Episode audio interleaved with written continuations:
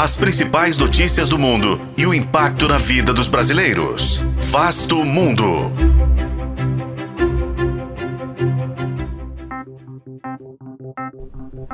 Israel frustrou ataques de mísseis lançados por Houthis do Iêmen. E o movimento prometeu continuar sua ofensiva enquanto durar a guerra em Gaza. Mas por que um grupo sediado a mais de mil quilômetros de distância quer se envolver neste conflito? Este é o Vasto Mundo, podcast de Relações Internacionais do Tempo, e juntos vamos saber mais sobre a iniciativa do movimento Houthi.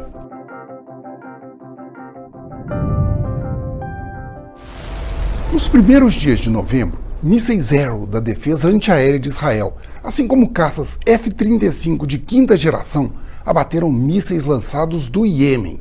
E representantes do grupo radical Houthi reivindicaram o ataque, afirmando ser um ato de represália contra a guerra de Israel contra o Hamas. Os Houthis são um grupo islâmico de orientação xiita que se levantou em 2014 contra o governo do Iêmen apoiado pela Arábia Saudita, de orientação wahhabita.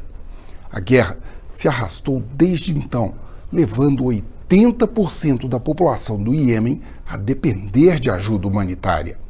Em abril de 2022, a Organização das Nações Unidas negociou um cessar-fogo entre as partes, que foi prorrogado algumas vezes até se encerrar em outubro desse ano, apesar de Houthis e sauditas evitarem uma nova escalada desde então. Os Houthis são apoiados pelo Irã e se declaram parte do chamado Eixo da Resistência, um grupo de milícias ligadas a Teherã em diversos países, principalmente do Oriente Médio.